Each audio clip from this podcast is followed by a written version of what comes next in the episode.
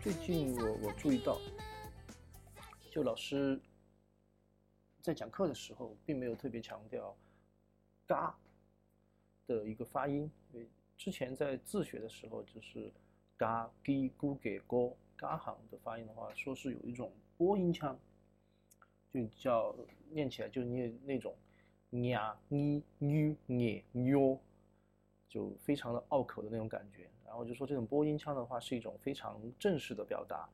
在电视台的新闻播播报啊，或者是天气预报的一些播报上，或者是一些非常正式的场合的时候，是需要用这样的发音的。这样的发音的话，才会显得就是说，讲话人就特别的郑重，然后特别的一个正规，呃，特别的庄重等等之类的。但是老师却没有在在教这个演讲名的时候，并没有说有这样的发音。然后在日常就是说对话的时候，我使用了这样的发音的时候，他也没有纠正我，呃，就不知道怎么回事。但有可能就是说，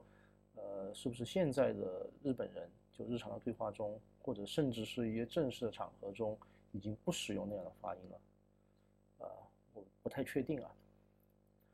嗯，然后第二个学习的过程中，就也发现一个事情，就是 “deva alimasen 这个词语，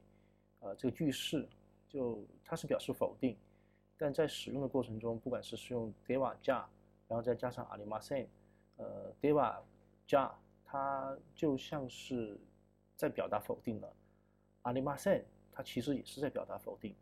我有时有时在想说，这样的一个句式，它是不是就是表达一种双重的否定？呃，我我问老师，也在网上搜索了一下，就发现 deva 和加的话，它其实不是表达否定，它可能就只是一个助词，语气的助词。但是，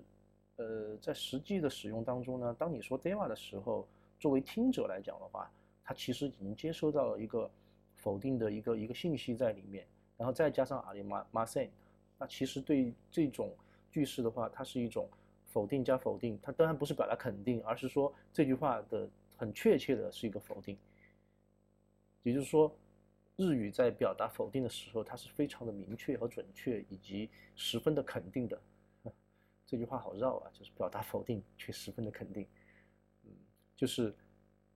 又再让我一次，再让我又一次感慨，就啊，日语确实是一门要听到最后一个字才能明白全部意思的语言。嗯，紧接着